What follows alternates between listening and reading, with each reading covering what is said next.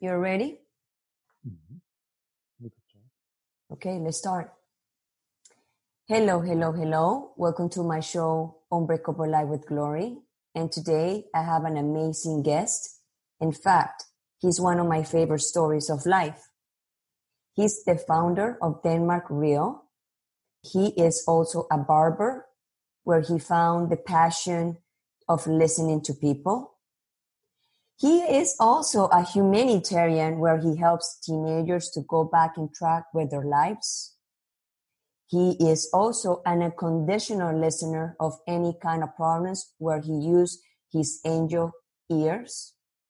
And also, he's an amazing son, amazing brother, and amazing friend. Welcome to Amar Ahmad right? I pronounced the right way the last name?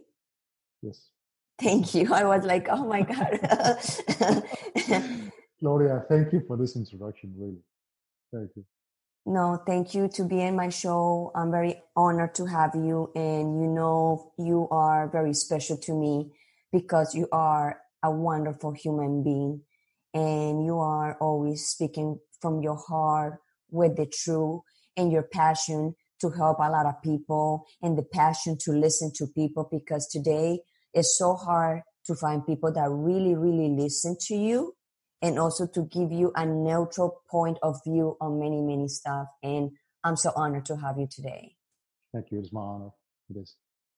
So Amar, I want you to tell my audience, you know, my my my podcast is more about talking about depression and anxiety because a lot of people suffer from that. And including me. And, it, and it's also very good to hear your point of view and your life experience so people can compare what you went through. And when you listen, when they listen to your story, that right away they're going to say, wow, this guy went through a lot. I can do it too. So can you tell us a little bit about you? Well, my, my story started many times from the beginning again and again because uh, we fled from Iraq um, when I was 11 uh, because of the, because of the war. Uh, there was war in Iraq, and we fled from that uh, to Denmark uh, with my mom, actually, with five children. So it was, it was tough for her and us to to to have this responsibility at, at a young age. And uh, when we came to Denmark, we had to start from from the beginning, from scratch, with learning the language, um, trying to adapt to society, trying to figure out how to live here. What what can I do? What can't I do? Some stuff I can't can't say, and so it, it was tough to adapt when you have zero language because they they couldn't understand Arabic, and that is understandable. so through through the sixth sixth grade till till actually my into my twenties, I struggled with not fitting in. I felt really alone. I felt uh, stupid, uh, not because I knew I'm stupid, but this feeling of of not fitting in. You are sitting with people, and they want to talk about certain things that you don't talk about, want, want to talk about, and you want to talk about stuff that they are not interested in. Right.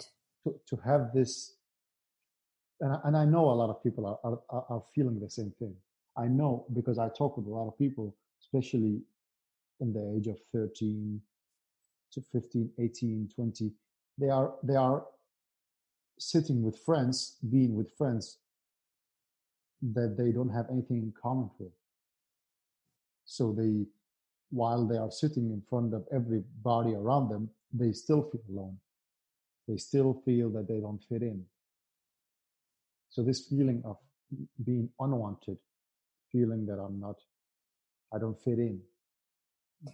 And why you think, and why you think it is that, that feeling? Where that feeling come from? Um, later on, I understood that when your thoughts doesn't match those you sit with, when your thoughts doesn't, when you are with people that don't doesn't understand you and you doesn't understand them, then then there's a separation between you. There's a gap, and this gap, um, it is like having a Chinese person and an English person speaking via language to each other. They don't understand each other. Correct. So it becomes really tough, and both of them becomes frustrated. So this is what I what I felt. I felt frustrated because I couldn't uh, explain what I had in mind because I, had, I didn't have the words for for them for, for that when I arrived to Denmark. So I was um, I was stand as stupid because I, I, couldn't explain what I, what I had in mind. And um, with time, I tried to adapt, try to adapt to um, try to adapt to a newer life, try to try to find ways to survive actually can you explain to me how was your personality when you was feeling all that kind of stuff because there's a lot of kids with you know different personalities but some personalities are kind of the same because are feeling the same thing so how was you you was rebellious you was quiet how you was in that moment i was the guy that thinks a lot um, and try to I was trying to always nerd stuff. So I want to know anything about about everything. And so I so I want to. Um, I was more into the practical things. I was more into mechanical things and electronics and uh, computers later on. And look, if you are 12, 13, 15, whatever age, 18, 20, you feel you're sitting there with some friends, you feel you're alone. Try to figure out why you are there. Try to figure out are you enjoying those those relationships? Really, I, I, I was in a cafe with my friends. I was partying with my friends. I thought I did what I should do to be happy, but I, but I wasn't. I wasn't. I wasn't happy. I was sitting there with them and I realized one day, I'm not happy. Why am I not happy? I'm, I'm doing what I'm supposed to do to be happy. Going out every weekend, party and have drinks and enjoying my life, like enjoying. But what was I enjoying it? Mm. I wasn't. So the idea is if you feel that, if you have a feeling that you don't belong, if you have a feeling that the things they are talking about, you are actually just sitting there observing. I was just sitting there observing. I was observing uh, one of my friends who always want to show off. He, he, will, he would ask me all the time, do I have the best body? Am I the greatest this? Am I that? And I was just, yeah, yeah, yeah, you are, yes. I, I, I saw what he needed. He just needed attention. He needed to, to be to be confirmed that he is something. When you when you observe these things, so what I did, I was just observing. I was I was sitting there watching a TV. I was sitting there watching them like a TV, and they were just acting, and I was just observing and watching them, watching them do a lot of stuff that, that I, don't think they were happy for, but, but yeah. But in that moment also you was cultivating your journey the mission your mission because you are very great listener and you practice growing up in your early age to listen to observe to see. And that's why you became today a great listener. I, I realized that while I was talking about it right now. But, but um, and I also realized that, that that I was the person that took care of him. So I, I, I was that guy that always when I, when a friend drank too much, when a friend did something he shouldn't do, or I, I, I, had to be there. I had to take this responsibility because when I looked around, nobody took the responsibility believe me, I just want to be free from this responsibility. I just want to be, look, go do whatever you want to do. just let me let- just let me be just let me party just let, let me have fun just for a little bit but i couldn't do that I Because you were so worried. Yes i had to i had to take care of my friends. And so i got this role and i took it myself maybe. I could just those i i, I, could just not care but i did, that didn't work out for me. I had to care because i have no choice. So so when you when you find that you are that person know that you are really special i'm not just i'm not just trying to talk about myself but really if you are that person that thinks a lot if you are that person that that worry and and, and see things around you and, and notice people how they act and like i did go do something with it. This is really special. I, I found out this is really special. Go do something with it. Because most people they don't want to think. I have heard it many times. They don't want to think. They don't want to engage in thoughts because it's so tough and And so you were you was kind of quiet person, but you was observing a lot. yeah And sometimes in here in the US, they bully a lot of those kids here because they think they're dummy and they don't speak up. And it's always the loser. Let's let's let's let's nobody's a loser, but always the loser, the show up is always the one don't know nothing about it. So because he don't know nothing about it, he just want to pretend that he knows a lot. And the ones are quiet are the ones more receptive and see what's in the real world. I actually I actually heard from I learned that when your intelligence becomes becomes higher up, you are less noisy. The higher intelligence, the less noise you are producing, Correct. and you, and, and, and you, it, it shows off in your actions. When you, when you try to put things around you in your in your home, try to you're less noisy, you're, you're more calm, you become that, and you become wiser. You, you don't need to you don't need to mark your way. Not you don't need to see me. I'm here. I'm always jamming stuff and putting stuff because you want to be noticed. Right. So you went 13, 14, 15, and do you have any kind of depression and anxiety that something happens to you that because everybody has some sort of depression and anxiety. It doesn't need to be diagnosed by a doctor but we all we in some way we have some like a depression. Do you have any of depression anxiety in some of those moments? And why? I think part, part of part of what I have been through in in war and uh, what I have seen had its marks in my brain, and and I began to experience nightmares in my in my 18s, late 19s, uh, and that continued. because the wars because the yeah, war yeah. Can you can you can you tell a little bit about what happened in that war so people what war was was that so people can understand a little bit? So the invasion of Iraq and in 2003, um,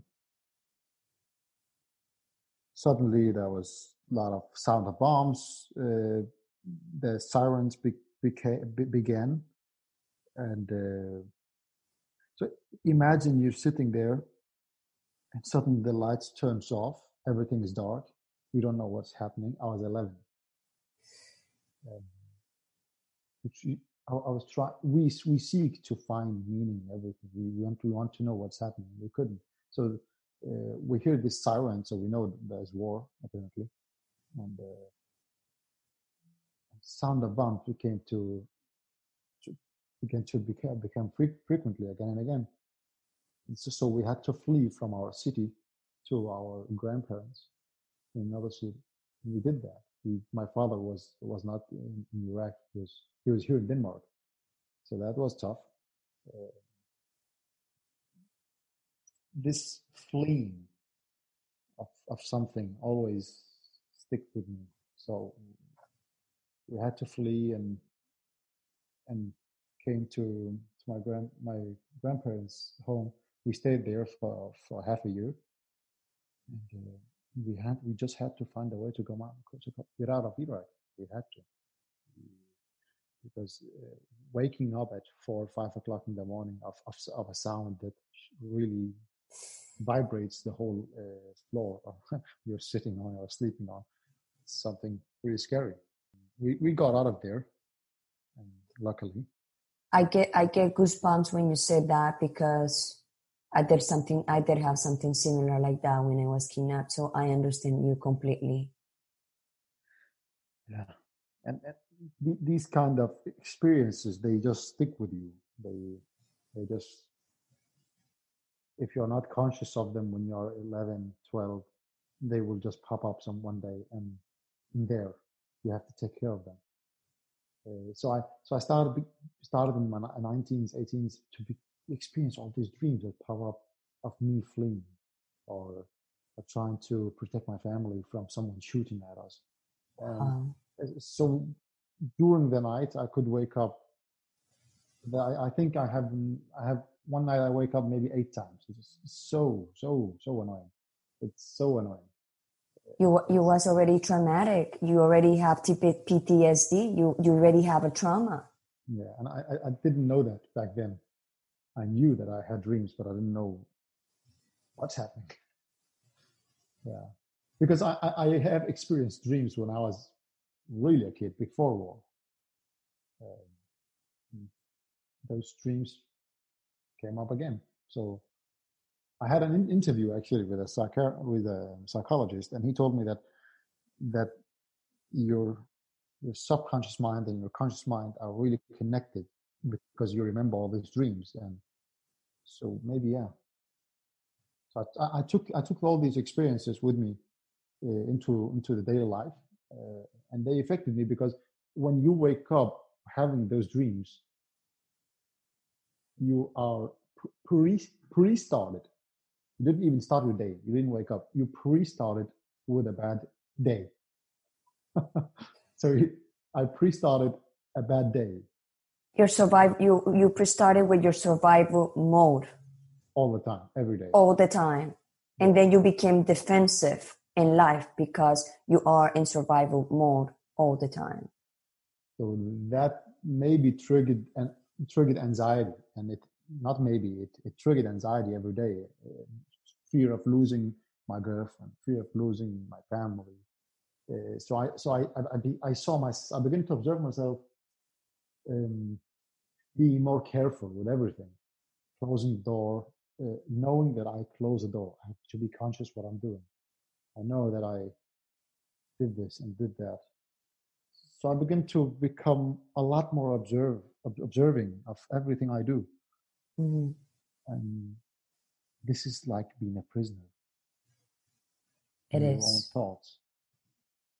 So yeah, I, I, I coped with that, and I I didn't have a goal. This I, I think I think the most recent thing is being in my 18s, just sleeping through life. I slept through life yes, I was doing something. I went to school. Yes, I was studying in high school, and but I slept through life. I, I, I didn't have a goal. And what should that goal be? A lot of people are in the same situation. What, what is the goal? And you're forced from society all the time. Come on, find a goal. Come on, do something. What, what are you going to be when you grow up? Like, like I'm 16. What? I don't know. Yeah, but and they forced yeah, they also ask that question to kids like a six, seven years old. What you want to be when you grow up? You know. I'm I'm seven. I want to play. yeah. yeah. So, the, these these uncertainty, these um, these feelings of pressure from everybody around you, uh, forces you to. Some people take actions. They do. They they've been forced someone running after you says, come on, come on, come on, come on, you have to do something. And you take action.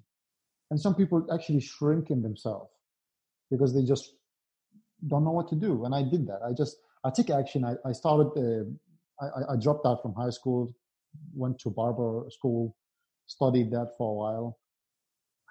I was taking the train every day. Like it took me five hours in total just for the train to get to the city I wanted to get to because I had to change trains and all And after, after, after one year, I was thinking, I'm not doing my best. This is goddamn, this is not my best. So I had to study four years to become a barber in Denmark. I, felt I'm wasting my mind. I, I, I really am. To feel that you know you could do better. When you're conscious of, of, of that you know you could do better, go do it. I promise you, if you're not doing it, you'll be depressed your whole life. Do what you have to do. Do what you're conscious of doing. If you know you, you can do better, go do it. Because I was sitting in, the, in that train miserable. I was sitting every day going back and forth miserable. Hmm.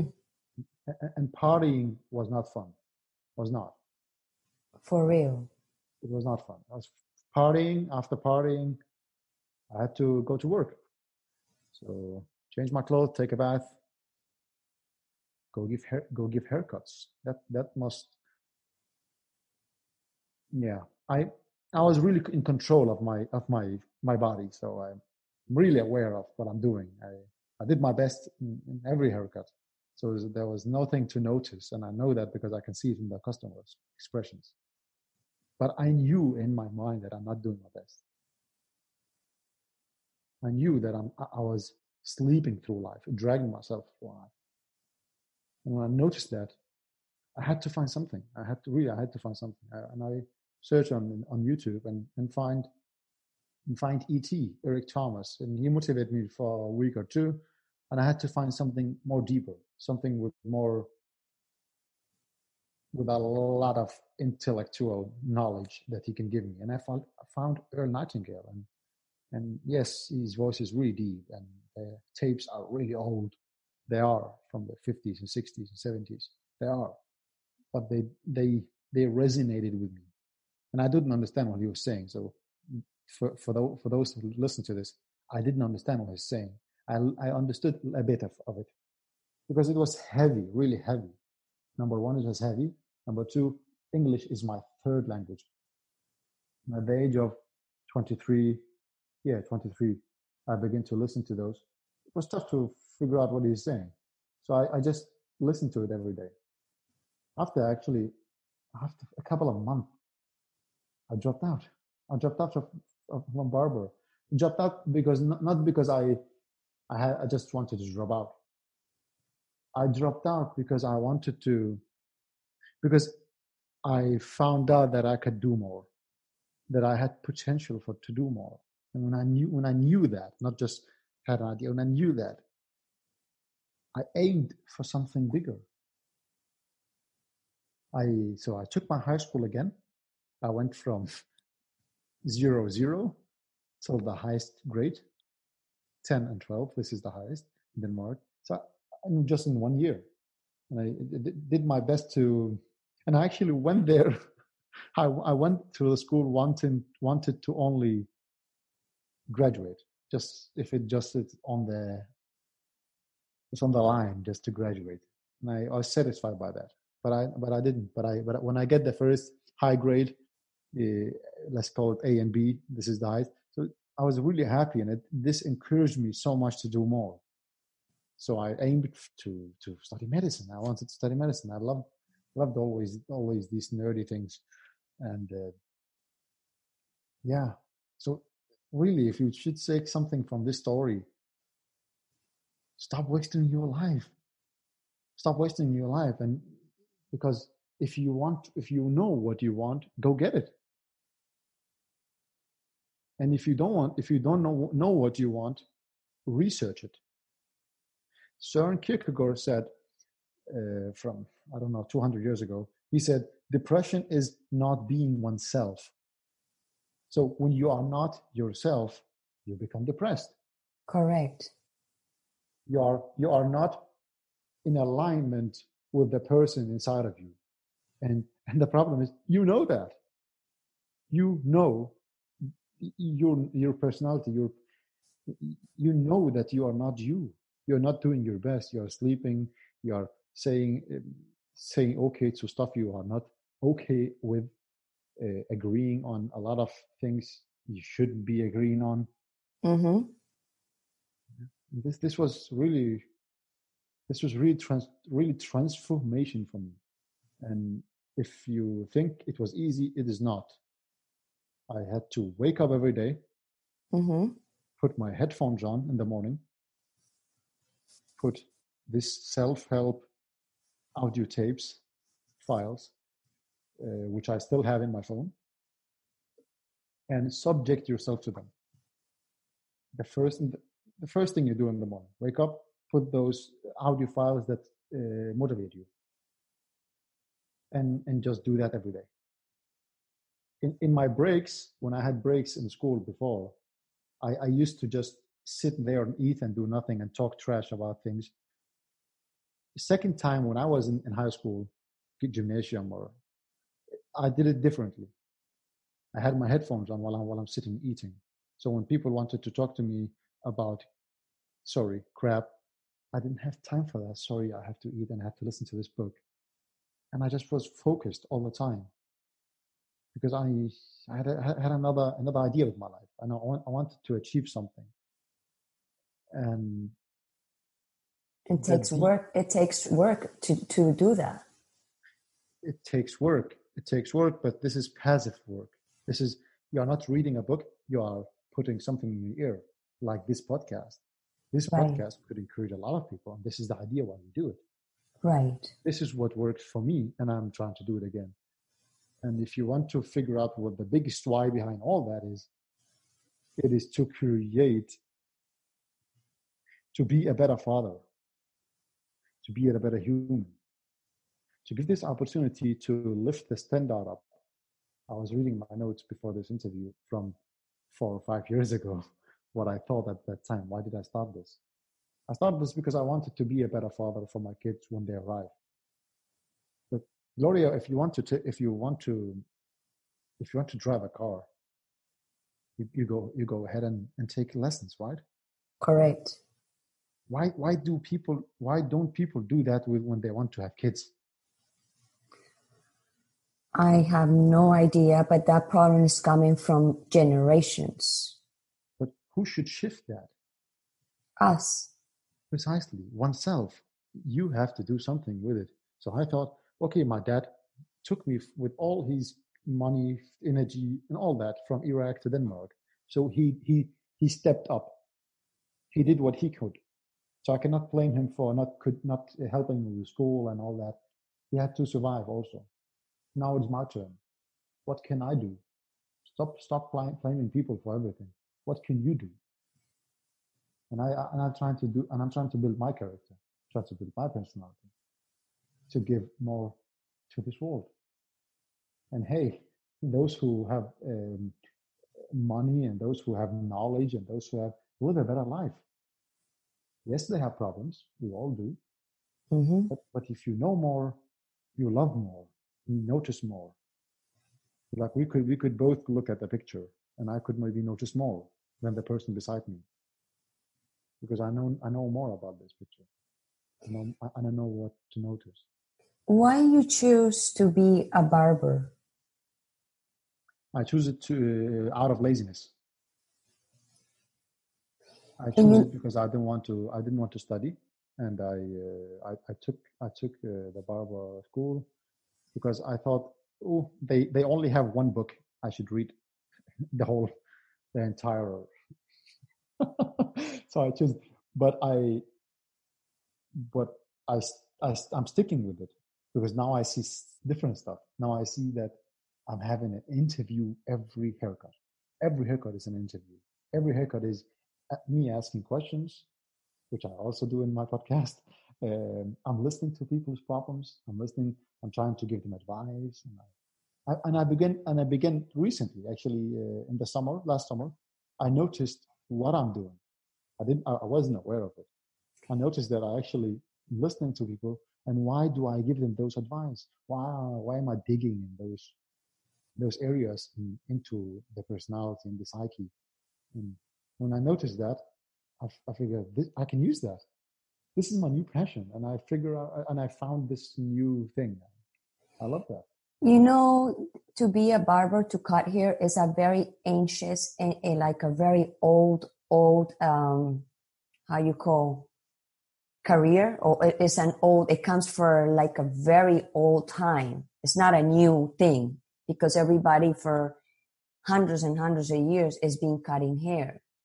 And also the hair and i'm talking this because of me the hair have a lot of power on people. So what you're doing is some people go to your barber and wants to feel good. And your mission is to make them look good and to make them feel good when they just get out of the chair.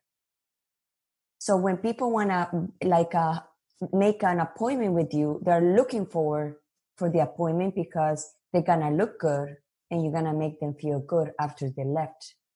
And, and you didn't realize that is your real mission. I know Denmark Real is your mission, but you are learning from from your own job the ones that you you thought was a lazy thing to do. But you need to be also good to cut and make people good because not everybody cut the same way. Not everybody make you feel the same way. I sometimes i go to hair salons and they just do like a a cheaty job on me and i get mad and i go home mad.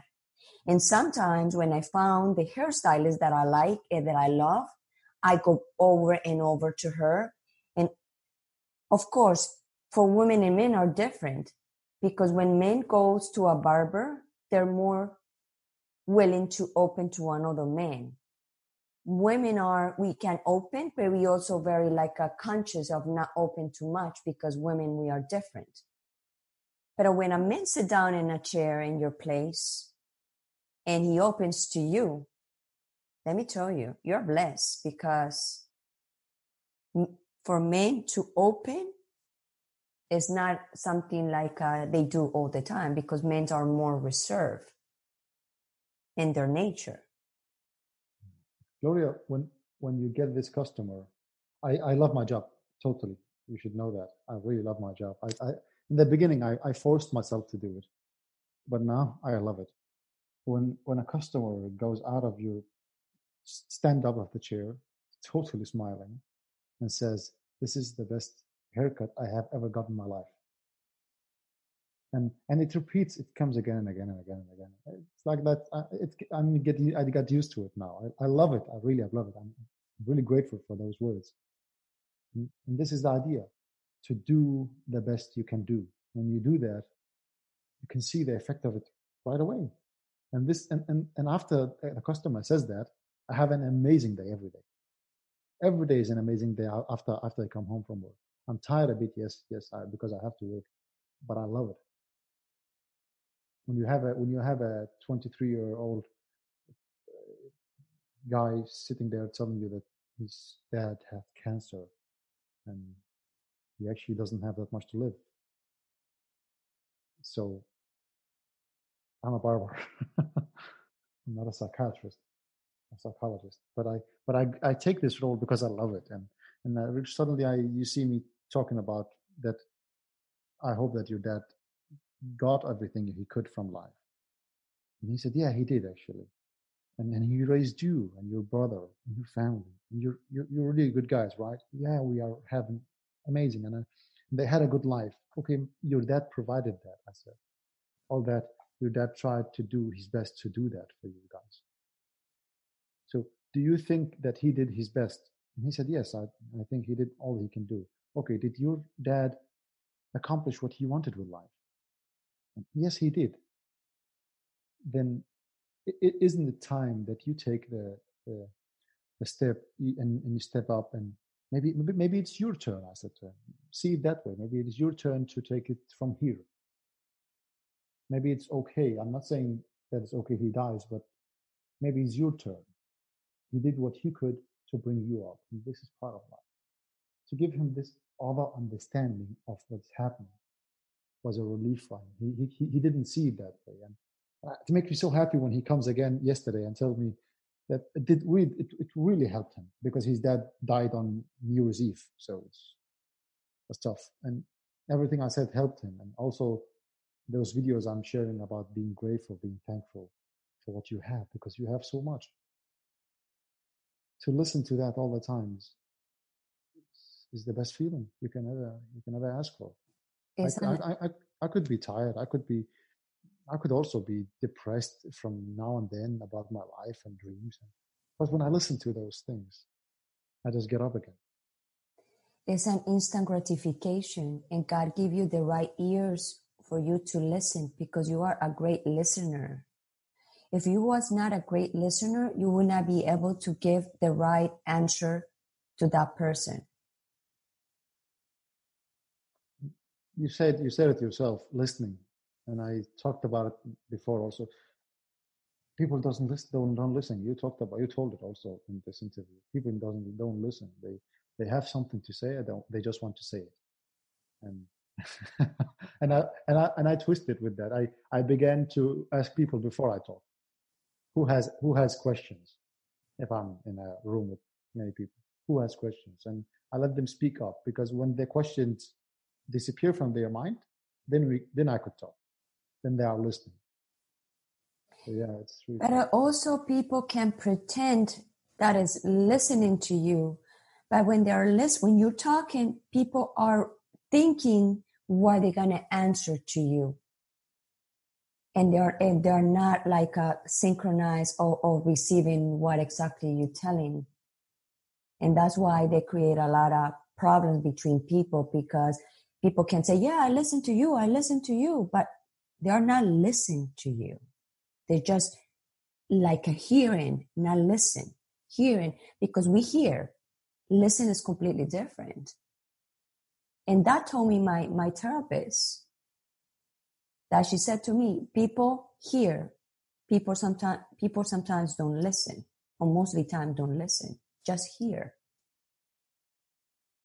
Do you remember when you were 16, 17, 18, when your parents wanted to tell you something? Oh my God. Oh, I was very rebellious, by the did, way. Did you listen? No. Did I hear. hear it. I hear it. Yeah. Yes. You heard it, right? Yeah. Yeah. This is the problem. And the problem what was not not you or them. The problem is there's a gap between you and them. and this gap, it is like I told you before, it is like having an Englishman and a Chinese man, and they both are speaking via language to each other. They are not understanding nothing from each other. Yeah. And there are people talking the same language and they don't understand each other. because they are not listening. They're just hearing. Yeah. Wow. So, what it was like a, uh, your aha moment in your life to make a huge change after everything that happens to you? It was actually when I Can you hold that? Can you hold that thought up one minute? I'm gonna put the AC up. Hold it.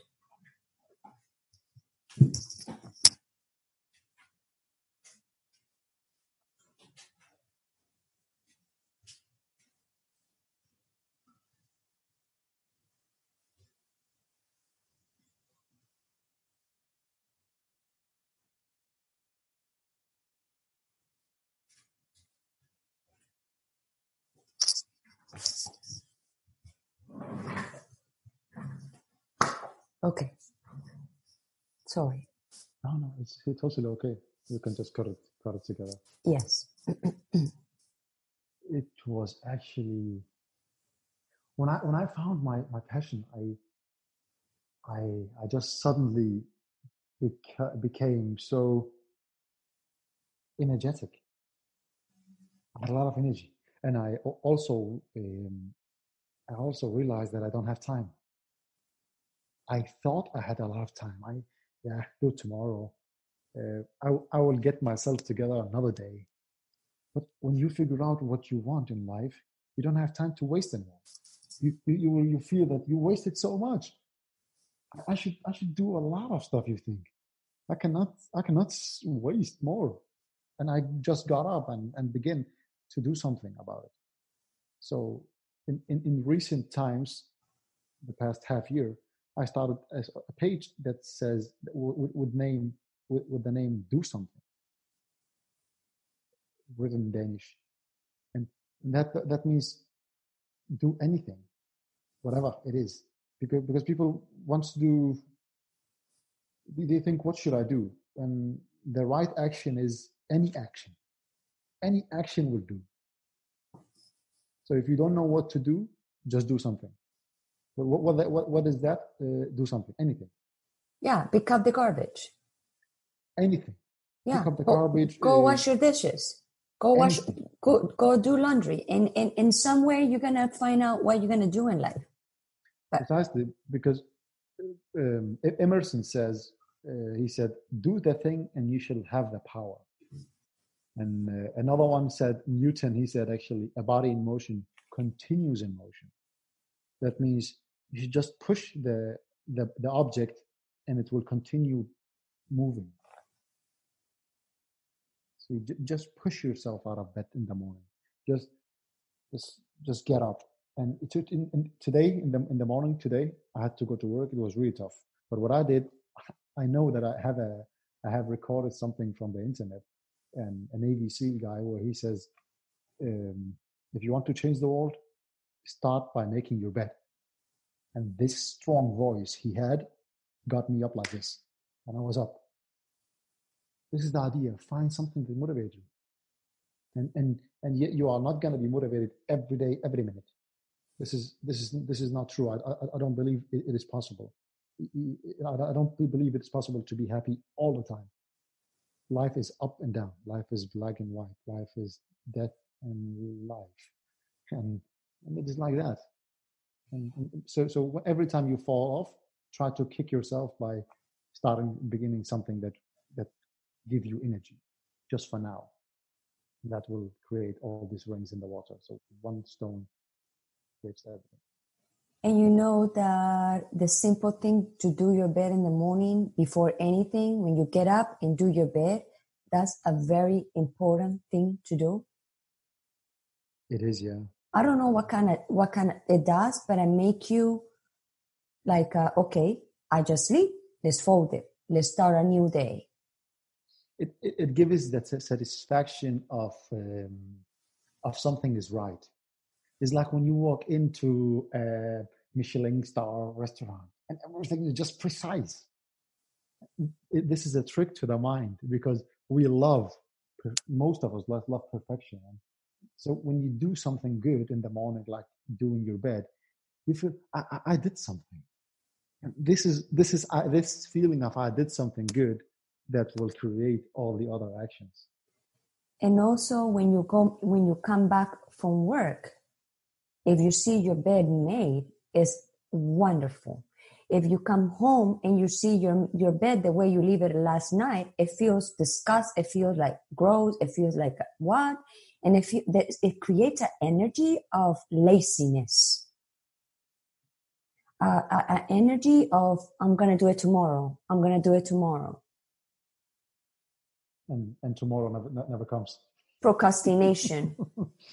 yeah precisely and tomorrow oh. like never comes So, can you tell my audience what kind of daily habits you have? the best state I, ha- I have been in was when I woke up early, What time is that?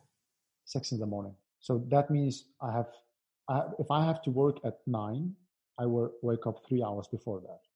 Right. And if if, if I woke woke up without a goal, I will flip around in the bed and go to back to sleep.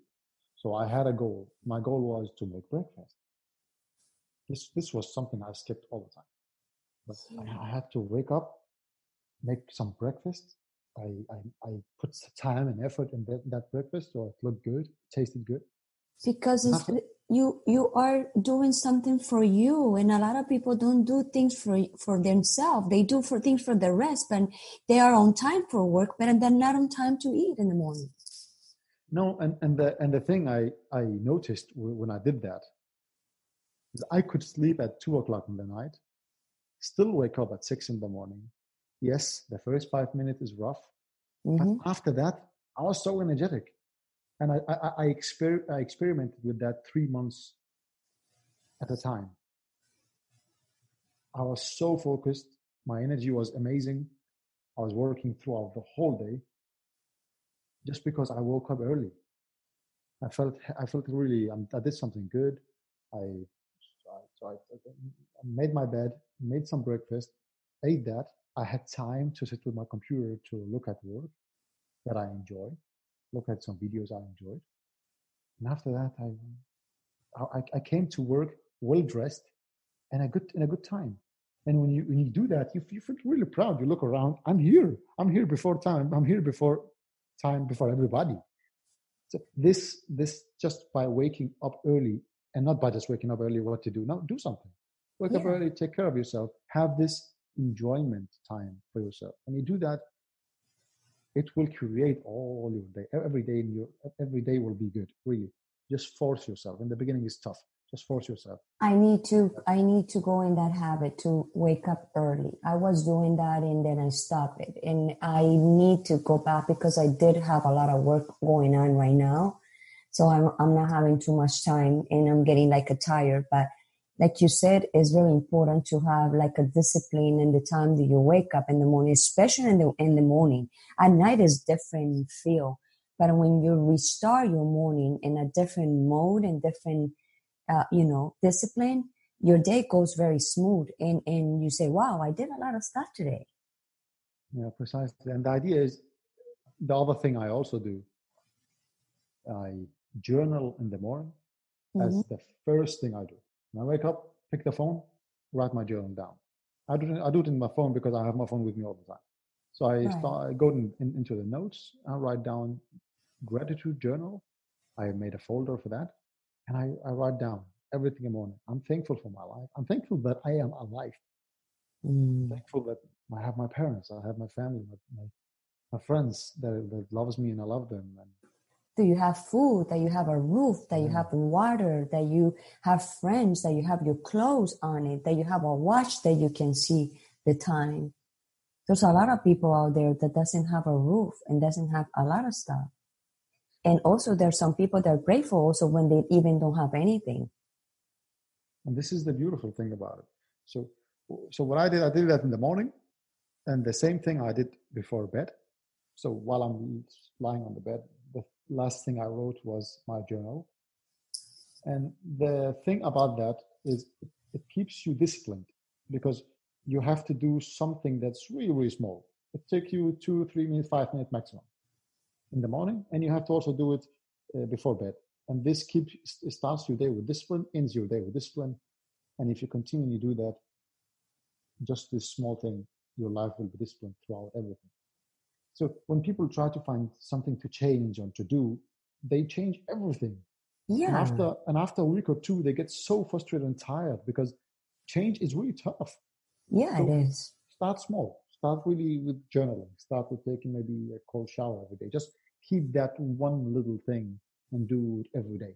With the easy stuff. Let's start with the easy stuff. Like uh, today, I start with the cold showers again. I took already two showers today, cold and it's like your mind have to be like uh, strong enough to go under that water. And it was kind of weird because today when i did it and i said why i'm suffering to go in there when i did it for three months when i was kidnapped with no problem because i was in survival mode. Now i'm, I'm like uh, you know i have my choices. But i said no you know what? I'm gonna go back again to the cold shower the way i was and see how i feel. And i feel amazing after a, a cold shower because it, it trains your will. We have a will inside of us. So when you want something, you go get it. And this will has to be trained, like every muscle in your body. If you don't train it, it becomes sloppy, becomes ineffective. Not, not, if you need something to become strong, you have to practice it. Mm. When we started this um, podcast from three months, three month, three or four months ago, if you listen to the first episode, I was really struggling with English. I was really struggling to pronounce the words right. And when you try to find the late, latest episodes, everything changed because I knew that I should just do it. And if I just do it, even if it is not good, I knew eventually I would get there. Yeah. Do the thing and you shall have the power. Just do it. Just do it. Now, where people can find you and listen to you to your powerful stories? They can find me on, at at Denmark Real. So Denmark Real in one word on Instagram. The same on Facebook and YouTube. So at the, uh, on, on YouTube is just Denmark Real in one word. You, you will find me. So people want to understand a little bit more about Denmark Real. What exactly Denmark Real do so people can can listen to that? Well, under Denmark Real, it says connecting us. So everything has to w- work with that purpose to connect us. And what I do is interview people and let them share their stories and try to get some of the insight also from their knowledge and, and share it with people to let to let everybody know that we are actually all humans even the highest achievers are actually just normal humans. They feel the same. They also become sad and mad and we have every feeling inside of us. So i try to bring people to my show to share their story to try to, to make it to make a change. And think about this. Every guest you meet will will teach me something. So i'm i'm getting i'm, I'm sitting there and listening. I'm learning. I'm learning. At every interview is, is amazing you know that from the high achievers are the ones that go through a very dark moments and that's why they're high achievers in life you are you are totally right if if people knew how much I work, they wouldn't they wouldn't do that. They wouldn't do that. Yeah. So before we go, I always ask my guests three questions. So the first question is Can you describe me yourself in one word or a sentence? So I should describe myself? Describe me yourself in one word or sentence.